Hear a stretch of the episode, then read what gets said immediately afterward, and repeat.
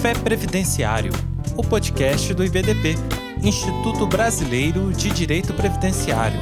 Apresentação: Érico Santos.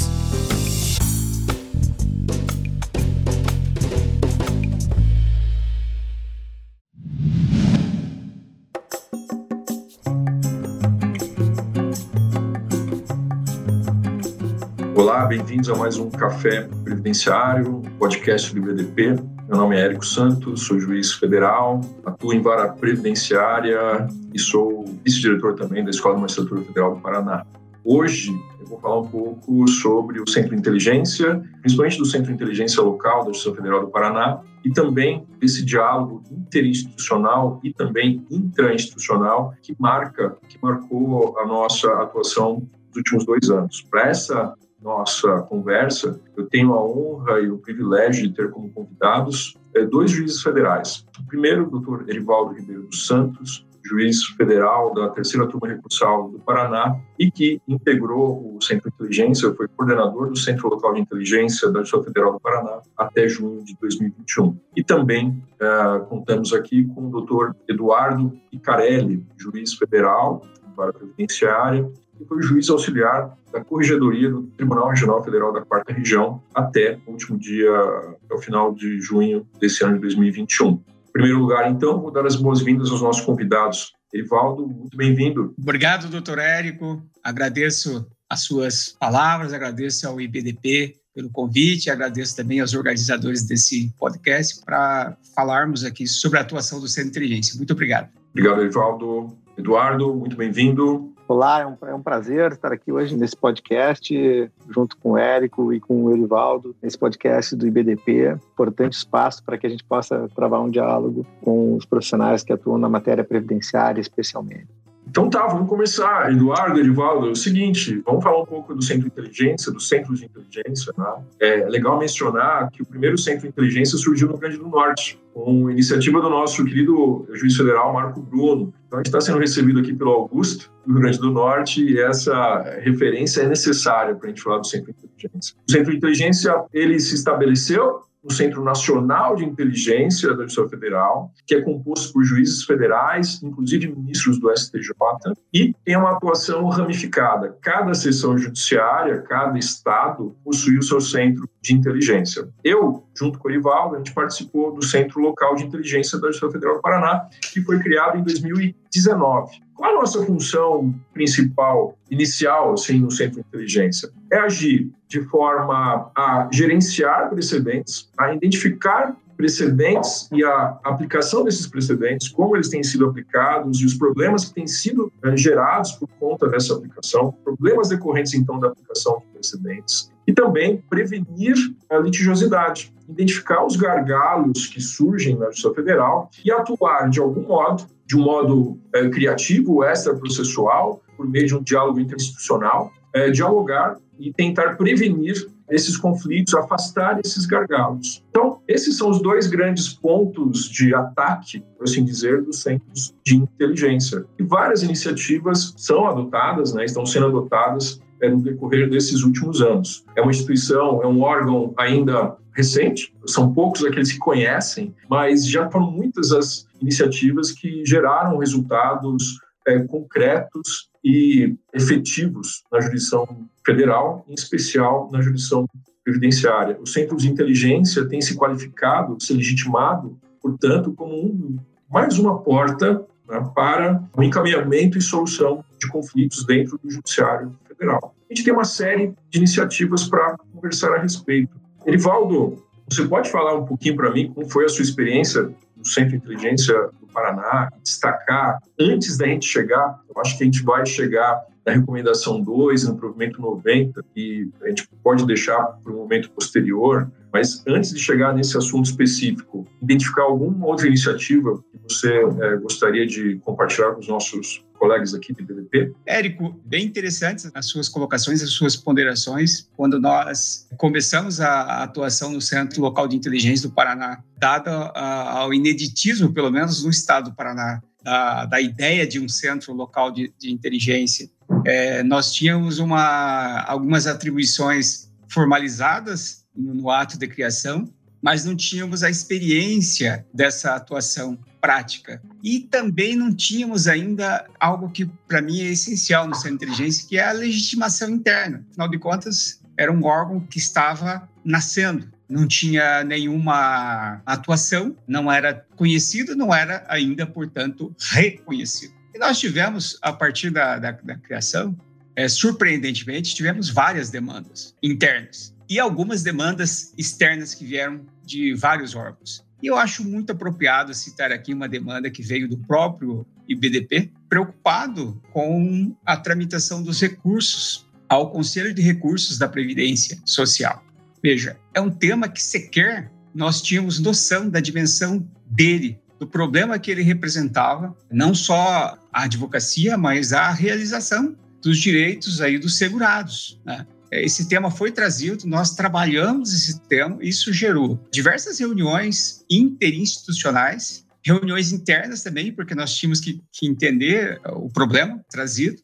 A demanda ela foi formalmente criada no Centro de Inteligência do Paraná e até hoje trabalha-se nesse tema, que envolve a atuação do Conselho, obviamente, o Conselho de Recursos da Previdência Social, mas envolve também a atuação do próprio INSS. Então, a abordagem feita pelo IBDP indicava para nós também que, de alguma forma, a atuação do Centro de Inteligência estava transcendendo aos limites internos, aos limites intra-institucional. E foi muito interessante porque nós pudemos construir algumas soluções em conjunto né, para o equacionamento desse tema.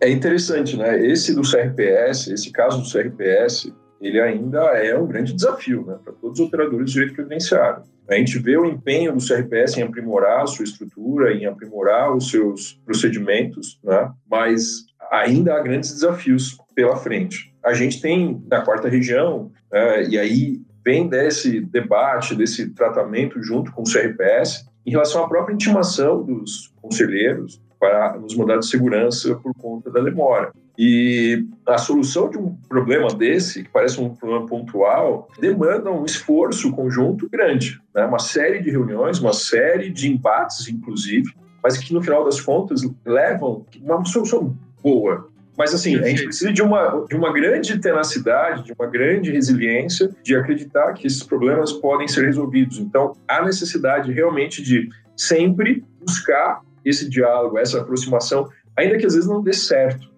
Né? O que a gente vê na prática é isso. Às vezes não, não vai dar certo, às vezes o caminho que a gente escolhe, a pergunta que é feita não é a pergunta adequada, né? mas, ao mesmo tempo, a gente consegue identificar dentro do centro de inteligência é, várias ações que geraram resultados concretos, né? Concreto. E eu acho que o destaque é a solução que a gente deu durante a pandemia ou logo no começo da pandemia. É um problema identificado antes da pandemia, em novembro, dezembro de 2019, e que se avolumou durante a pandemia, que a gente resolveu até abril de 2020 ele estava resolvido, que era a intimação, que era o atraso do INSS para cumprimento de ordens judiciais, né, decorrente aí de antecipação de tutela ou, ou, tutela definitiva. Havia milhares de, de, ordens não sendo cumpridas adequadamente. Isso começou a ser tratado no Centro de Inteligência é do Estado Federal do Paraná. Foi levada essa questão à corregedoria, e aí veio a participação sua, a participação do Eduardo, tá? junto com um esforço interinstitucional, né? com o INSS, com a SEAP, que foi revelador, inclusive, de problemas da própria justiça. A própria justiça, em certa medida, gera dificuldades enormes para o INSS cumprir as ordens. E graças a esse esforço de diálogo, eu acompanhei, foram reuniões desgastantes, às vezes pareciam intermináveis, né? entre os chefes, entre os setores de tecnologia de informação, enfim, pareciam reuniões que não levariam a lugar nenhum, mas a partir de técnicas né, de escuta ativa, técnicas de mostrar os seus problemas de forma clara, transparente, um esforço conjunto de realmente querer resolver o problema, a gente acabou conseguindo chegar em alguma uma solução muito satisfatória nesse ponto específico do cumprimento das ordens. Você concorda com essa visão, Eduardo? Você acha que foi isso que aconteceu mesmo? E eu queria que você destacasse aí a sua visão como corregedoria, né, como integrante da corregedoria, como foi a, a, a sua participação, né, como você enxergou essa, esse diálogo interinstitucional e intrainstitucional? Né? Eu acho, Érico, que sim. Né? Eu acho que depois a gente pode conversar um pouco mais sobre outras questões que derivaram e, que geraram efeitos concretos em função desse diálogo internacional, mas vamos focando especificamente nesse assunto do, do atraso no cumprimento das ordens judiciais. Eles, ele era um problema muito grave na nossa jurisdição, é, na quarta região, e acredito que tenha reflexos em todo o país. Mas aqui, enfim, eu me lembro que estávamos fazendo até uma visita de correição um pouquinho antes da, de, do fechamento de tudo, né? um pouquinho antes de, de, da decretação da pandemia, nós estávamos no Paraná e nós visitávamos uma vara federal lá em Paranaguá e, e era desesperador, assim, o sentimento dos servidores, dos juízes, a, a situação assim de, de, de, total incapacidade de conseguir fazer com que o INSS cumprisse as ordens judiciais. Né? E, coincidentemente, eu já vinha falando com o Erivaldo pelo Centro de Inteligência, o Erivaldo me convida, fique aqui mais um dia, nós vamos nos reunir com o presidente do INSS, doutor Rolim, aqui no Paraná, aqui em Curitiba, né? E, e aquela reunião, acho que foi, assim, foi o, o, que deu, assim, o grande impulso para que a gente começasse esse diálogo interinstitucional, começasse a entender o problema, porque nós não tínhamos ainda noção do que estava gerando todo aquele atraso. E esse diálogo internacional provocado pelo Centro Local de Inteligência do Paraná, foi fundamental para que a gente chegasse realmente e conseguisse identificar, enfim, qual era o problema que estava levando aquele descumprimento reiterado. E eu não deixo de usar esse adjetivo desesperador para todos, principalmente para o segurado né? mas que nos afetava diretamente também, porque o, o produto da nossa legislação social não tem juiz, não tem eh, servidor que não queira ver implantada, ver cumprida a ordem judicial, ver concretizado o resultado do seu trabalho. Né? E para os advogados, então, eles falam né? como justificar e como explicar uma liminar, uma decisão judicial determinada e sem cumprimento. E sem cumprimento, às vezes, por três, quatro, cinco meses. Né?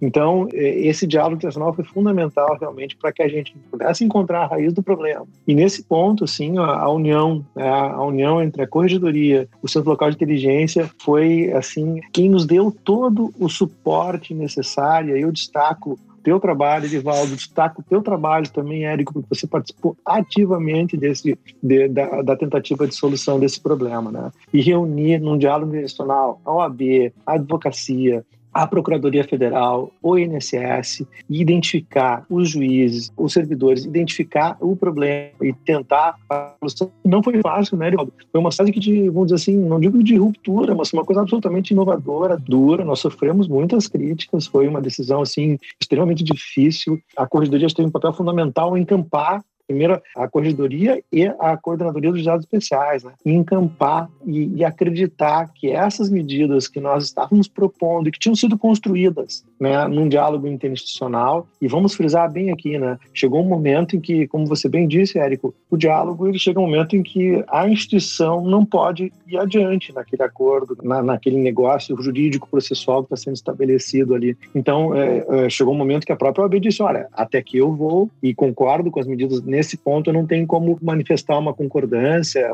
mas mesmo assim seguiu-se né, com uma parceria institucional muito importante e a Corregedoria tem encampado isso através de um provimento, acho que foi extremamente importante, né? foi o fechamento com a edição do provimento 90. Eu acho que esse é um tipo de atuação, né, Eduardo, Edivaldo, que não pode ser deixada de lado ou não pode ser esquecida. Ela tem que se concretizar como uma prática de solução de conflitos permanentes. Então, há necessidade de criação desses canais de comunicação, há necessidade desse esforço conjunto né, para que esses problemas sejam endereçados e realmente é, resolvidos né, com, com, bastante transparência.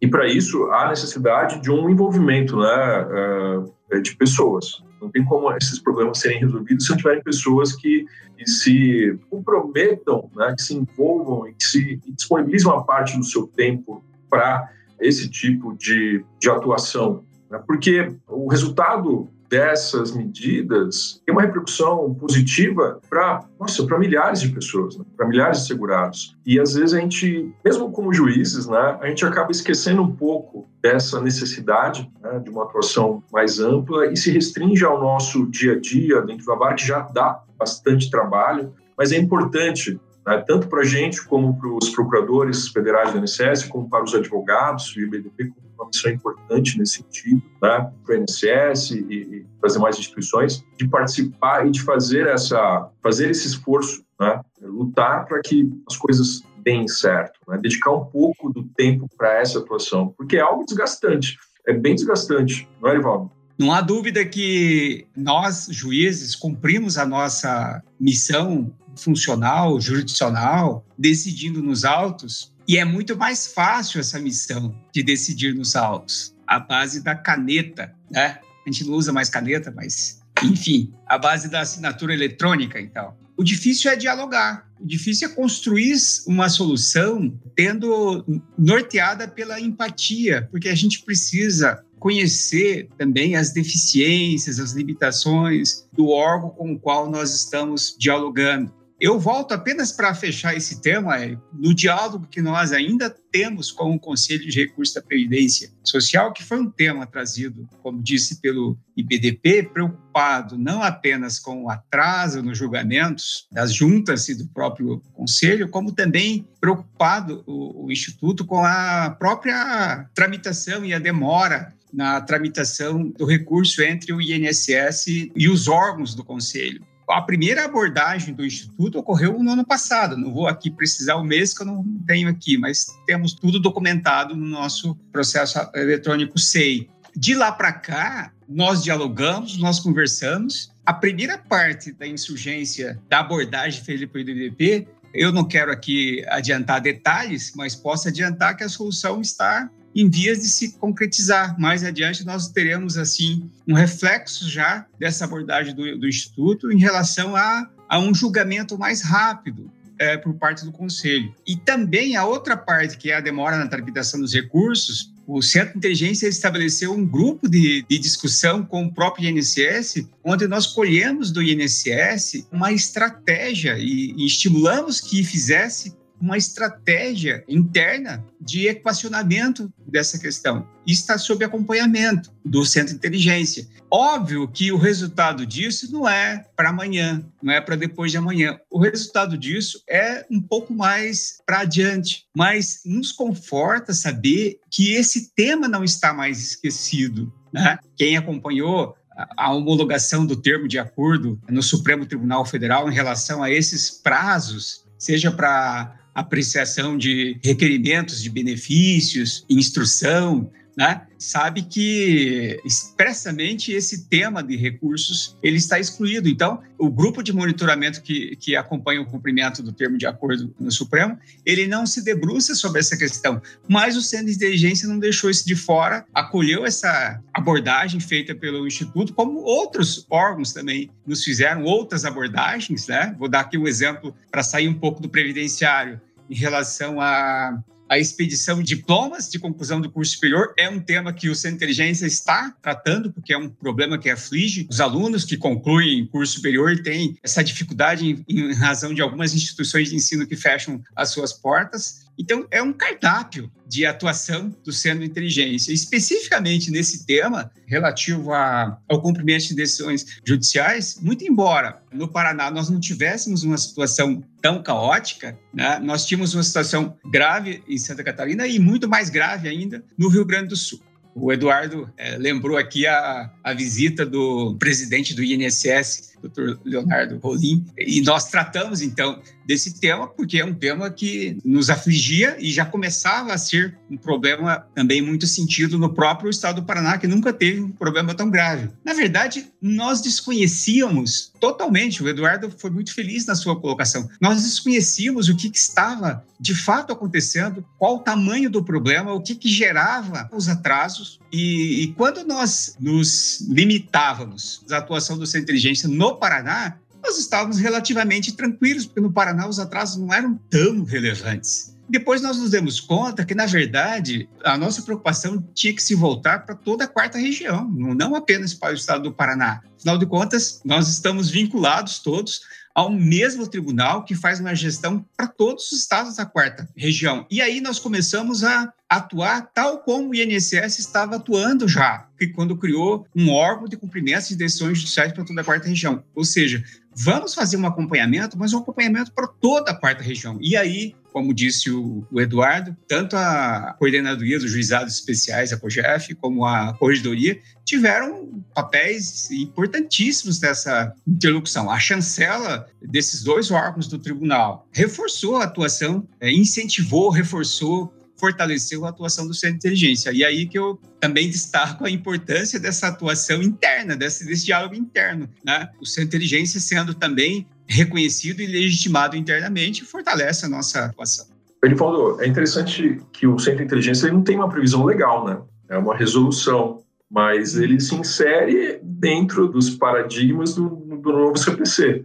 Eu acho que Poderia sim. Poderia estar muito bem dentro do CPC, né? É, é, no espírito do, do, CPC, nós poderíamos, do novo Código de Processo Civil, nós poderíamos tirar vários princípios que legitimariam a atuação do centro de inteligência. Um juiz da década de. Não vamos muito longe, da década de 90, né? Que tivesse, por alguma razão, fora da jurisdição e voltasse agora. Ele ia ficar desesperado. O que, que vocês estão fazendo né, com a jurisdição, né? Com tantas formas de comunicação que nós estamos criando. Né? Hoje, a justiça não se comunica apenas por decisão judicial, nós nos comunicamos também por esses órgãos que, de forma racional, de forma pensada, de forma institucionalizada, isso é importante, né? De forma institucionalizada, toda a nossa atuação no Centro de Inteligência ela é documentada, ela é formalizada, né? não tem nada de, de improviso, é pensado, é, é, é formalizado toda essa atuação ela aprimora a jurisdição, ela possibilita a comunicação. Eu sempre conversávamos, conversamos centro de inteligência e é, é, importante que a gente tente se colocar no lugar, por exemplo, dos advogados, no lugar da procuradoria, no lugar do INSS. Sobretudo na Justiça Federal, em que nós temos as grandes ações de massa, nós temos procedimentos que podem ser padronizados então, muitas vezes, ah, um órgão desses que precisa dialogar com a Justiça Federal e ter que fazer o diálogo vara por vara, unidade por unidade, a dificuldade é muito maior. Então, ter um, um, órgão que possa fazer essa interface com os órgãos da justiça, com as unidades da justiça, eu acho que é fundamental. Para mim, foi uma grande sacada essa, a criação do Centro de Inteligência. Muito embora sem formalização em lei, sem previsão formal em lei, ela aprimora a jurisdição. Tanto é assim que o Conselho Nacional de Justiça percebeu essa utilidade, né, essa grande vantagem de ter um órgão assim, e que também está incentivando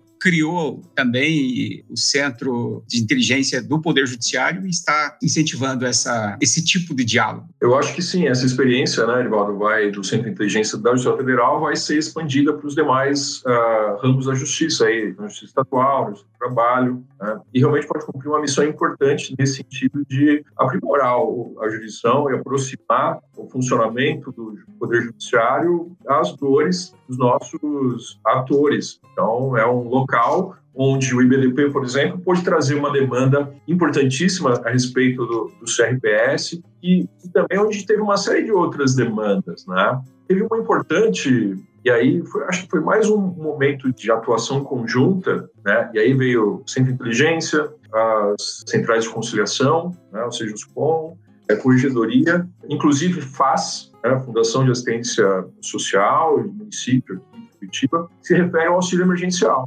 O auxílio emergencial se avizinhava como uma demanda que ia destruir a Justiça Federal, a estrutura da Justiça Federal, né? por conta do, do número potencial gigantesco de ações. Afinal, foram concedidos, foram pedidos 120 milhões de benefícios, 60 foram concedidos e 60 negados. E aí, eu quero destacar a atuação do Eduardo nesse sentido, de capitanear, junto com a doutora Ingrid, no Rio Grande do Sul, esse processo de acordo com a AGU de um fluxo de trabalho para atendimento das ações decorrentes de auxílio emergencial. E também aqui no Paraná teve o acompanhamento do centro local, que atuou em conjunto com o Sejuspom. Isso proporcionou que todos nós conseguíssemos dar vazão a essa demanda de forma mais racional, mais célere e mais cuidadosa. Foi isso, Eduardo. Acho que essa é uma experiência bem bacana, é, que também é, ocorreu aqui na pandemia, que teve essa atuação é, conjunta de vários órgãos. É verdade, Érico. Assim, ó, importante destacar essa, a, a, prática do diálogo intencional ser uma coisa muito utilizada na quarta região, né? E, e ela, ela se intensificou bastante na pandemia. Nós tivemos que resolver problemas conjuntos, problemas de todos, problemas da justiça, de todos os, os integrantes do sistema de justiça, da advocacia, das pessoas, da, e a Seguridade Social eh, se revelou extremamente importante nesse momento. Né? O momento que as pessoas mais precisavam da concretização desses direitos, no momento de absoluta crise né, em que as pessoas viviam. E a gente destaca assim, eh, várias ações, assim, depois até, se quiser, eu posso comentar a respeito de, de pagamento de valores, petições de RPVs e precatórios, que graças a um diálogo intencional importante nós conseguimos agilizar. Mas eh, no que diz respeito ao auxílio emergencial, nós tínhamos a clara percepção de que nós não poderíamos dar um tratamento ao auxílio emergencial de um modo ordinarizado, adotando um rito inflexível. Nós tínhamos que resolver o problema das pessoas. Nós tínhamos que ser pragmáticos o suficiente para entender que uma demanda tão importante para as pessoas e que de um valor não tão elevado para movimentar a máquina judiciária tinha que ser resolvido num prazo mais curto, tinha que ser resolvido num prazo mais breve. E nós conseguimos isso. Tra tra trabalhamos, realizamos um importante diálogo intencional envolvendo a AGU, envolvendo a Defensoria Pública da União, envolvendo o Ministério Público Federal, enfim, e conseguimos elaborar um rito, um procedimento, um fluxo de trabalho, e aí é importante importante você ter destacado o trabalho da doutora Ingrid, que realmente é uma colega que foi fundamental nesse processo todo, e de vocês aí no Centro de Inteligência do Paraná, porque esse fluxo padronizado permitiu que o auxílio emergencial pudesse ser trabalhado da maneira que deveria ser, né? com celeridade, com simplicidade, com informalidade e, se possível, com conciliação e os resultados apareceram e aparecem. Hoje não existe praticamente uma taxa de recorribilidade das decisões baixíssima. Nós resolvemos, eu acho que mais de 80% dos casos. Então, assim, ó, é, acho que houve um, uma conjunção de vontades, né, de todos em resolver o problema. A gente via, assim, e isso foi muito interessante, a gente via a AGU, que, que é a demandada nesses processos, representando a União, querendo resolver o problema, querendo pagar o benefício assistencial para quem tinha direito, porque afinal, toda a avaliação do, do direito ao benefício assistencial é feita por inteligência, por, por filtragem de dados em sistemas. Então, muitas vezes isso acabava dando algum tipo de erro, né? E isso tinha que ser resolvido de uma forma rápida e eficiente. Eu acho que esse trabalho merece sim um grande destaque. Nós temos muito orgulho de ter coordenado, junto com os centros locais de inteligência e com os Sejuscons, esse fluxo padronizado para o auxílio emergencial. E, e eu repito, né? Eu acho que a seguridade social, previdência, assistência social nunca foram tão importantes. Sempre são importantes. Mas nesse momento de pandemia, em que as pessoas tiveram muita necessidade de obter o um amparo social da seguridade social,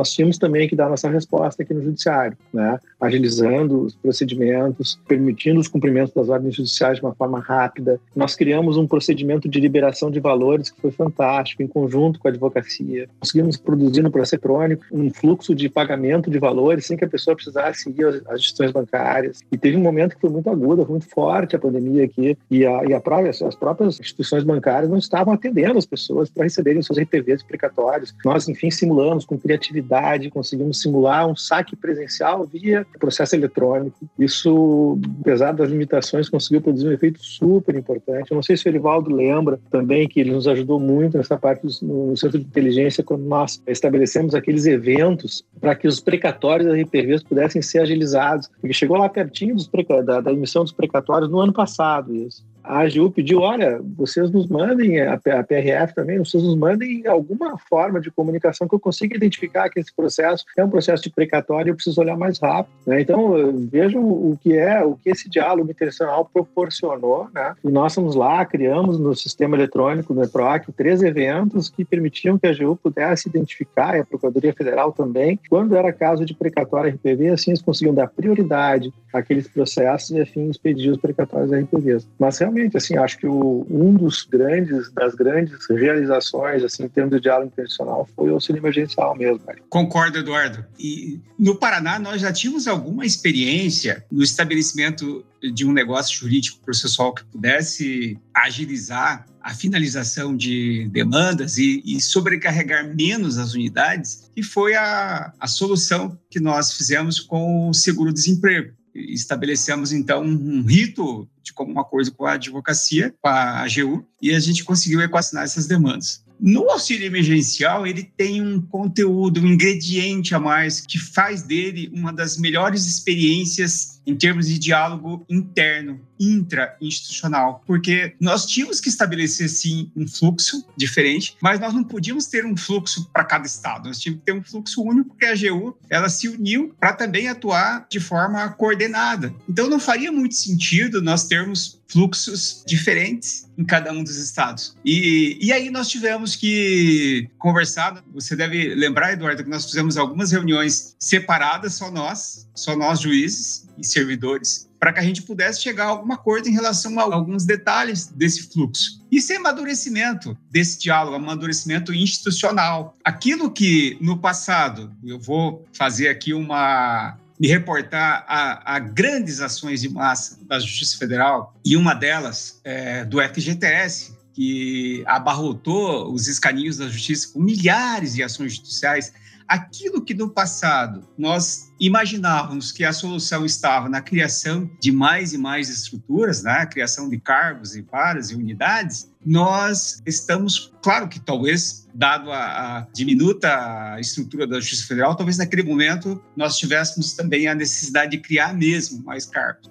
Atualmente, nós temos uma outra forma de gerir essa massa de processos à base do diálogo, à base de estabelecimento de, de ritos específicos, né, que em nada interferem na independência do magistrado, julgador, mas que chega a um resultado em termos de gestão do processo que é um resultado especialmente rápido para o destinatário final das nossas decisões. É isso aí, eu concordo plenamente com, com essas observações e fica destaque né, essa necessidade aí de apoio intra-institucional, esse apoio da corregedoria, né, essa postura da corregedoria foi fundamental, né, no sentido de é, nos alçar e nos apoiar em diversas iniciativas e de acolher esses requerimentos de outros órgãos, de outras instituições, é, de forma absolutamente aberta.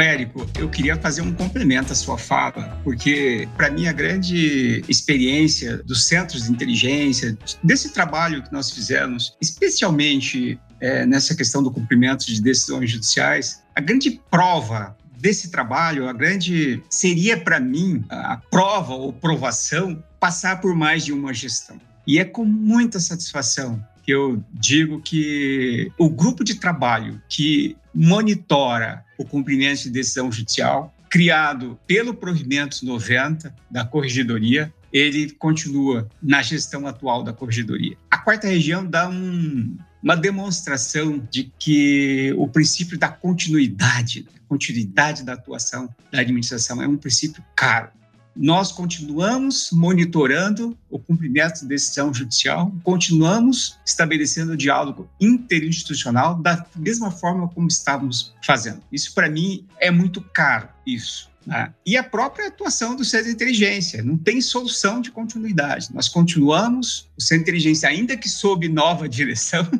ele continua dialogando, continua atuando, continua recebendo as demandas internas e externas. Eu acho que é, é uma grande demonstração do acerto dessas iniciativas. Eu concordo. Eu acho que a ideia é essa, né? De, eu acho que o centro de inteligência se qualificaram como esse ator é, legitimado, né? A, a, encaminhar e contribuir para a solução de problemas graves, né? Que atingem o judiciário de formas às vezes não identificadas no processo e fica esse registro da continuidade é super importante, né? A gente tem que preservar, eu acho que esse momento aqui desse podcast, e a gente tem que agradecer o IBDP, a presidente do IBDP, doutora Adriana Camante, é, pelo PIT, Augusto também pela, pela organização, pelo convite. É uma alegria para a gente poder compartilhar essa experiência, né? esse nosso ponto de vista sobre um fenômeno, sobre um problema que é, talvez muitos das, daqueles que nos ouçam não conhecem, não identificaram ou não, não acompanharam, né? enfim, são tantas coisas acontecendo, mas que nos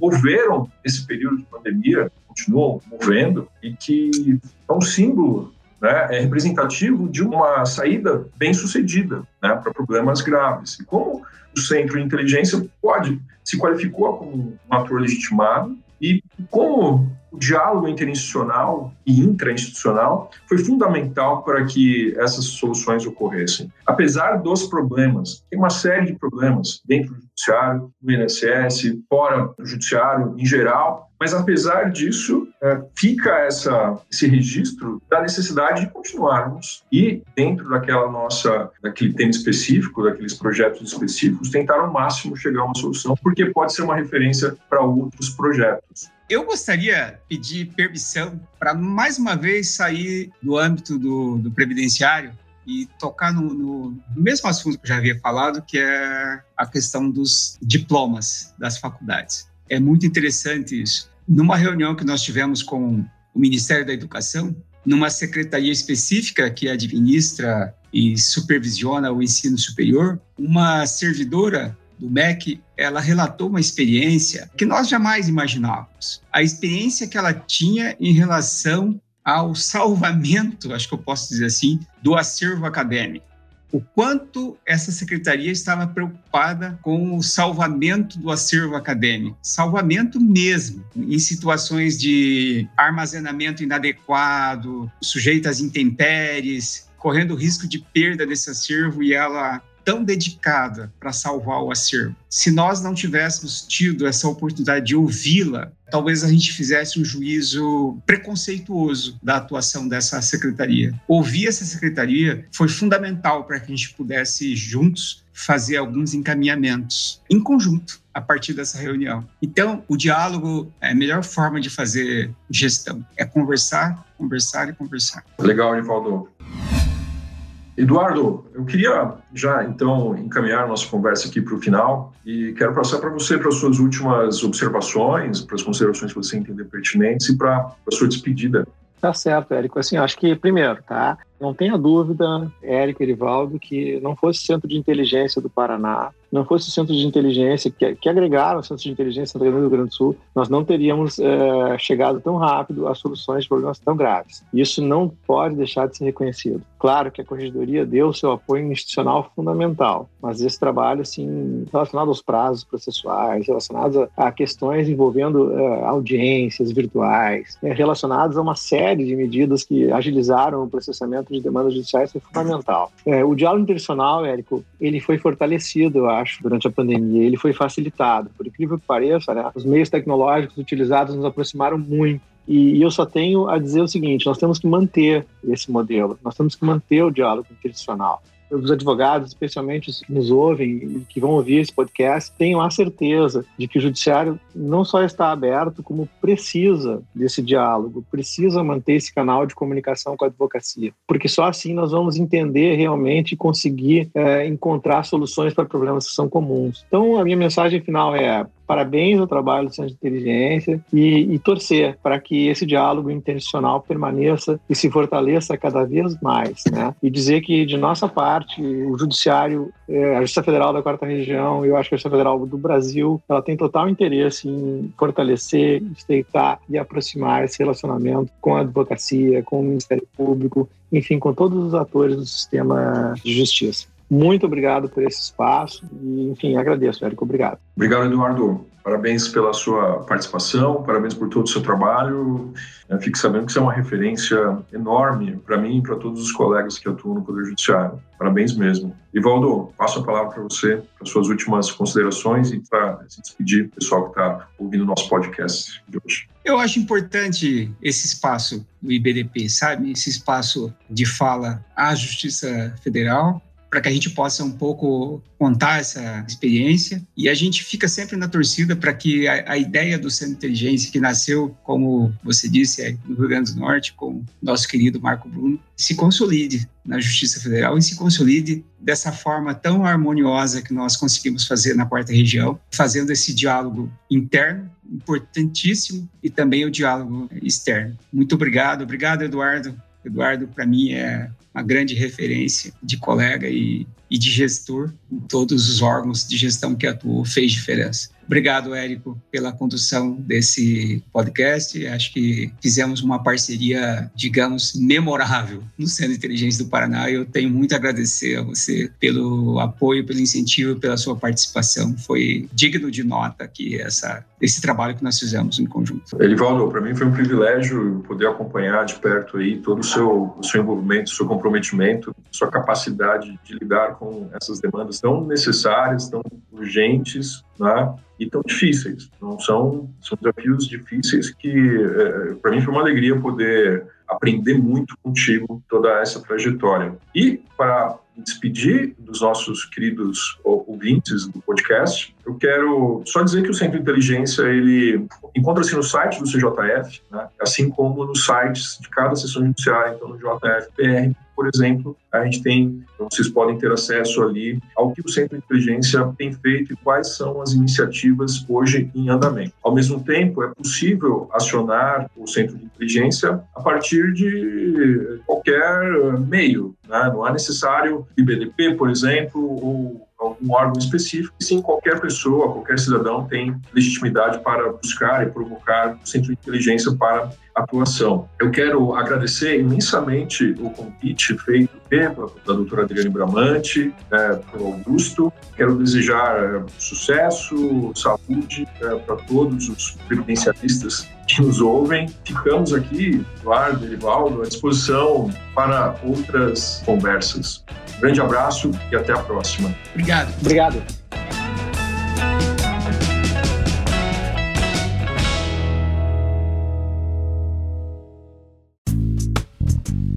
E aí, gostou deste episódio? Compartilhe com seus amigos e associe-se ao IBDP através do site ibdp.org.br e tenha acesso a vários cursos, eventos e muito mais. E lembre-se, às terças-feiras temos um encontro marcado por aqui. Até a próxima!